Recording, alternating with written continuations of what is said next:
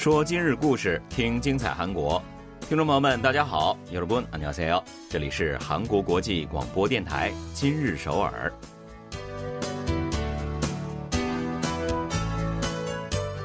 聚焦今日首尔，体会当下韩国。让我们带您走遍韩国的每个角落。让我们把最真实的韩国送到您的耳边。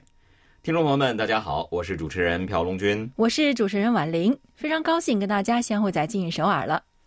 升职加薪可以说是每个职场人士的最真挚的梦想吧？没错，梦想呢总是很美好，然而呢，实际情况却并不十分的给力啊。那想要实现这样的梦想呢，不是一件容易的事情。貌似呢，也得符合所谓的天时地利人和的各种各样的条件吧？嗯，是的。所以呢，据我所知啊，最近呢，有不少需要养家糊口的一家之主呢，都是通过从事副业来增加收入的。嗯，这不单单只是一种体感的现象啊。通过日前的一项调查结果呢，也是得到了证实。这月的二十号，全国经纪人联合会对统计厅经济活动人口调查数据。加以分析，那这个结果显示呢，今年的第一季度到第三季度，从事副业的户主，也就是前面提到的一家之主啊，大约是三十六点八万人，这个是近五年来增加了百分之四十一啊，创下了有史以来的最高纪录。对，那说到这个原因呢，我想大家也应该是略知一二了。嗯，物价持续上涨，导致生活条件相对恶化。每周最长五十二小时工作制的实施呢，也是越来越多的人去从事副业的一个间接的影响因素。对啊，那因为这个加班费用赚的少了嘛。身兼数职又或者是从事副业的总人口呢，多达将近五十五万人啊。其中呢，户主是占到了百分之六十七以上的比重。从事副业的总人口呢，同样是较二零一七年同一时期增加了百分之三十三。嗯，就年龄段分布来说啊。六十岁以上的高龄人群和二三十岁的年轻人呢，呈现出较高的增加率。今年的前三个季度啊，二三十岁从事副业的人员从二零一七年的七点八万人增加到了十点七万人，增幅达到了百分之三十七点二。六十岁以上从事副业的人员增幅就更加明显了，是从七点六万人增加到了十二点九万人，这个增幅是达到了将近百分之七十的。嗯，那通过副业去增加收入啊，虽然是一个比较现实可行的办法，但是貌似并不是长久之计。时间久了，我想这个身体和精神上呢都会有些吃不消吧。所以呢，终归呢还是得整个社会经济得以复苏。人们的收入和生活水平啊，才能得到进一步的改善。没错，然而呢，这绝对也不是一朝一夕就能够出现的明显变化吧？也但愿呢，我们在即将迎来的二零二三年会有所不同，人人呢都能实现这样的晋升加薪的美好愿望。好的，那接下来呢，还是一起来了解一下本期节目为您安排了哪些内容吧。文化体育观光部日前公开了二零二二年韩国民众意识和价值观调查结果。稍后我们就跟大家一起了解下韩国人对国内文化、经济、政治等各个领域的真实想法。在强劲的韩流影响下，越南和泰国人对韩国的好感度也是直线上升。那么，对韩国的好感足以吸引大家赴韩旅行吗？今年有多少的越南、泰国游客赴韩旅行呢？又有多少韩国人将休闲度假目的地定为这两个国家呢？人们提倡反对食物浪费，但是在很多时候却将依然可以食用的食物废弃处理了。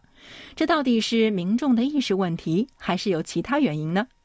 二零二三年一月一日起，食品消费期限将代替现行的流通期限。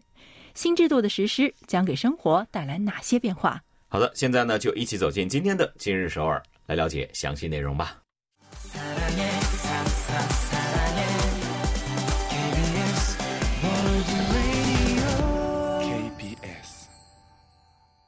这里是韩国国际广播电台，您正在收听的是《今日首尔》。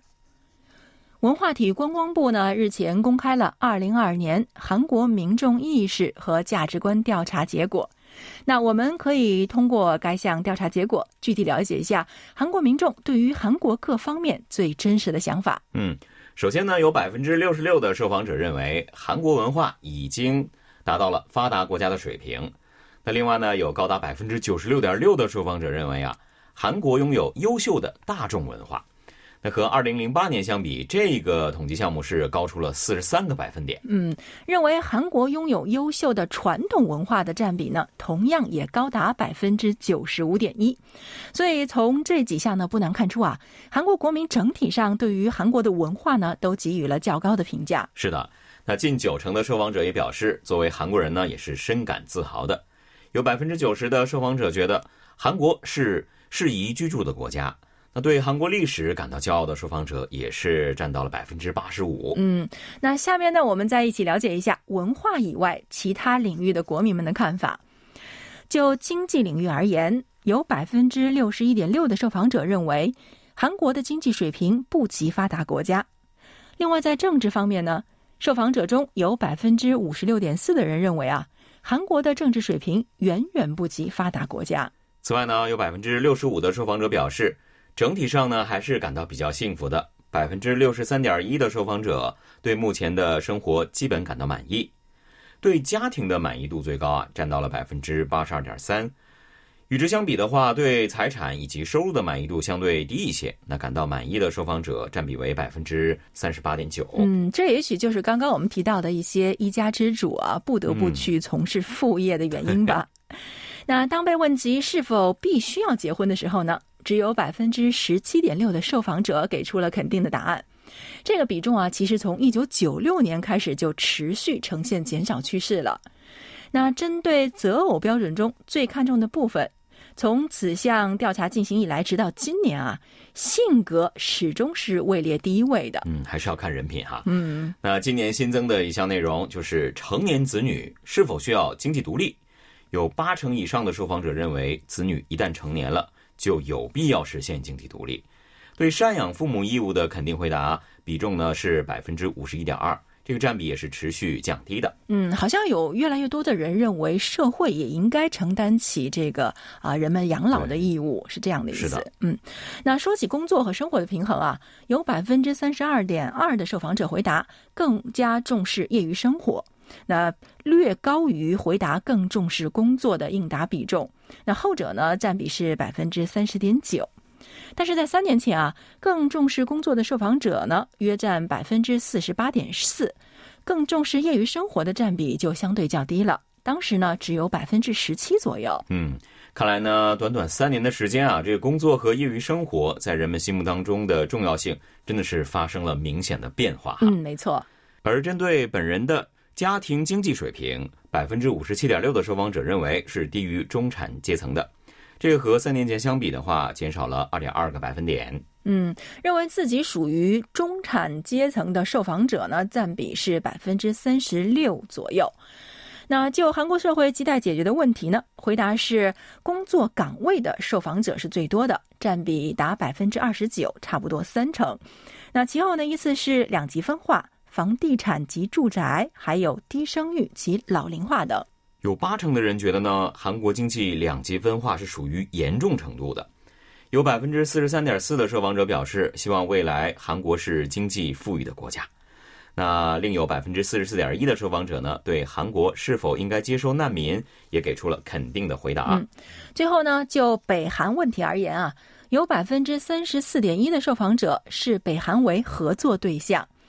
将北韩视为敌对对象和警惕对象的受访者呢，占比分别是百分之二十六点五和百分之十七点九。而关于统一的看法的话呢，百分之五十三点三的人认为不必给予统一，另有百分之三十六点六的人认为。没有必要实现统一哈，那还有百分之十的人认为应该尽早统一。嗯，看来大家对于统一的看法还不是特别的统一啊。是啊，那这项调查呢是文化体育观光部委托民调机构韩国盖洛普于七月三十一日到八月二十四日面向全国五千一百名成年人进行的。这项调查呢从一九九六年开始，自二零一三年起呢每隔三年进行一次。今年发布的已经是第八次的调查结果了。嗯，每隔三年一次，而过去这三年呢，又刚好是处于一个比较特殊的时期，新冠疫情之中啊。没错。所以呢，我觉得这一次的这个数据可能是更有参考价值吧。那了解了韩国民众的一些真实想法之后呢，我们也再来听一首歌曲休息一下吧。送给您，程始静演唱的《致你》，不要走开，马上回来。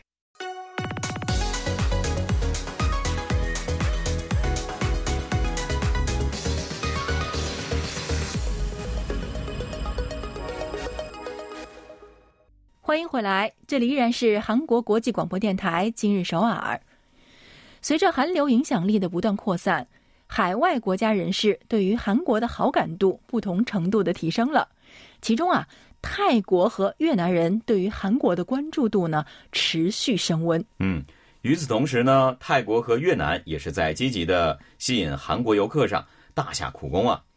温暖的天气、廉价的费用。四五个小时相对较近的距离，都是吸引韩国游客的魅力因素。嗯，没错。那本月二十日，旅行业界消息显示啊，韩国旅游发展局相关负责人于十二月十五日在泰国的曼谷参加了二零二三到二零二四年度韩泰互访之年的宣布仪式，并且举行了韩国旅行之夜的特别活动。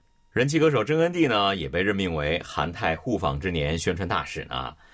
宣布仪式上。韩国旅游发展局方面表示，为了使对韩流感兴趣的泰国民众更加关注韩国，将会以韩国文化、地区旅行等为中心，来积极的开展各项的事业。在泰国之后，本月十六到十八日，韩国旅游发展局一行又在越南当地举行了宣传活动。十六日的时候呢，为了加强两国国民旅行的便利度，韩越两国签署了业务合作协定。嗯。韩国、越南以及泰国在旅游领域的紧密合作，通过数字也得到了证实啊。韩国旅游发展局的数据显示呢，十月份。赴韩旅行的泰国以及越南游客分别是三万四千多人以及三万两千多人。嗯，这在赴韩旅行外国游客中排名呢是第三和第四位。嗯，与去年同期相比啊，分别激增了百分之三千七百三十八和百分之两千零十八。其实我看这个数字的时候啊，还认真的数了几次，是不是我看错了？结果真的是千啊，不是百。当然也有这个基数低的一个因素在里面。对，那。游客多于这两个国家的国家呢是美国和日本，但是考虑到美国人呢更多的是商务目的到访韩国，所以啊，泰国和越南游客的人数呢，事实上是可以排名第二和第三的。嗯，另外呢，韩国游客在泰国和越南旅游市场也是扮演着重要角色的。越南旅游当局方面表示，今年的一月到十一月呢。赴越南旅行的韩国游客一共是有七十六万人啊，这个占到越南外国游客总数的百分之二十六。而排名第二位的美国游客呢，大概是二十七万人，这个都不及韩国游客的一半的水平呢。嗯，其实，在疫情发生之前的二零一九年呢，韩国共有四百二十九万人曾经赴越南旅行过。考虑到这一点的话呢，估计未来赴越南旅行的韩国游客呢，还会大规模增加的。那我们再说一说泰国啊，今年的一月到十二月十二号，一共有四十六万韩国游客到泰国旅行，这个排名是第五位的。而二零一九年呢，当年是曾有一百八十九万的韩国游客前往泰国旅行。嗯，这有疫情和没疫情真的不太一样。是，从数字上呢，我们明显可以看出啊，双方的旅行市场呢存在着一些不均衡的问题。也就是说，与前往泰国和越南旅行的韩国民众人数相比呢，吸引更多的泰国以及越南游客访韩仍然是任重而道远的。是的。韩国旅游业界呢，确实需要各种有效的对策来吸引两国的民众啊。韩流呢，是我们手中最大的武器了，而如何让外国游客对韩流以外的其他领域也都产生兴趣，那我相信呢，这也是有待解决的问题之一。嗯，没错，多开发结合了韩流元素的各种旅行商品，让大家以韩流文化为契机，产生想要赴韩旅行的强烈想法。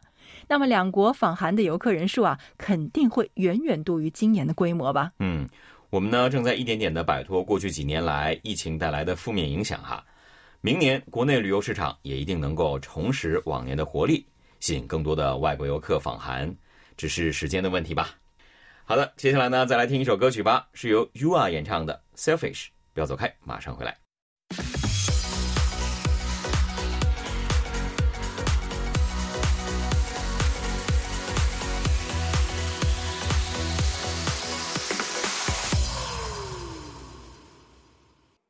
好的，感谢大家锁定韩国国际广播电台今日首尔。每一年的新年伊始，社会、经济、生活等各个领域都会有不少全新的变化，其中之一呢，就来自流通业界。那新的一年呢，在韩国除了奶制品以外的食品呢，也都会出现一个新的变化，那就是以消费期限代替现行的流通期限。是的，韩国食品医药品安全处表示。食品标注及广告法以及化妆品法等六项该部门管辖法律的修订案，于十二月二十四日获国会全体会议通过。根据修订案内容呢，从二零二三年一月一号开始，食品流通期限标注制度将会改为消费期限标注制度啊。那可能就有听友对。消费期限和流通期限究竟有什么样的差异？感到不解。嗯，来给大家解释一下。嗯，简单的说啊，流通期限呢，就是指从商品生产日起到允许销售截止日的时间段；消费期限呢，则是指消费者在遵守保管条件的情况下，食品可以使用的期限。嗯，比如说啊，原本呢，年糕类的食品的流通期限呢是三到四十五天，但是在这个新的制度之下呢。消费期限延长到了三到五十六天，哇，延长了很长时间哦。是的，那巧克力加工食品流通期限呢，大概是三十天。适用消费期限制度之后呢，则是增加百分之七十，到了五十一天。嗯，除此之外呢，糖果类还有加工豆制品等食物的标注期限呢，也都有不同程度的延长。那据我所知啊。欧盟以及经合组织成员国，还有东南亚、非洲的大部分国家呢，目前都对食品使用的是消费期限。不仅如此呢，二零一八年国际食品标准委员会啊，也是把流通期限从食品期限指标当中删除了。不知道大家在生活当中呢，是不是也有过这样的一些疑问啊？明明有的食物是过了产品上标注的这个流通期限，那看上去呢，却又没有变质或者是腐败。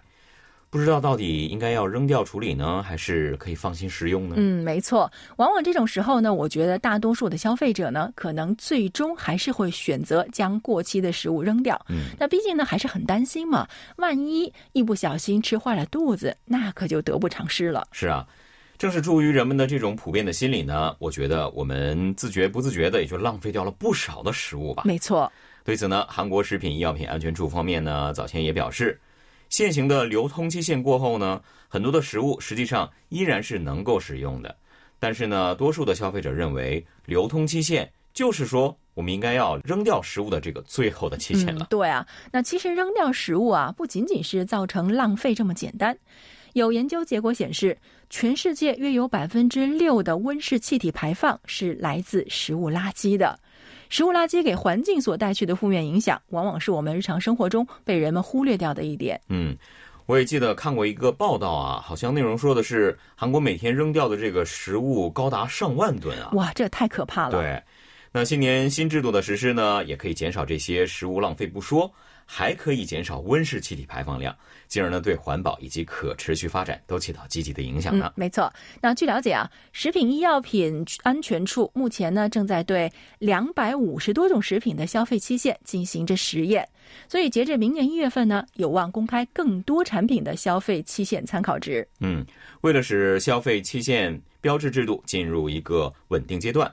未来三年呢，也会进一步的扩大提供不同食品种类特点以及消费期限的参考值，来帮助食品领域相关从业人员能够准确无误的去设定这样的消费期限。嗯，所以呢，从一月一号起呢，大家不妨留心关注一下产品上的消费期限标志，尽量的去减少不必要的浪费，在规定的期限内放心安全的使用。没错。好的，今天的今日首尔节目呢，又到了结束的时候了，也非常感谢各位的收听。节目最后呢，送给您这首达比奇演唱的《White》。嗯，好的，听众朋友们，我们下期再见。안녕히계세요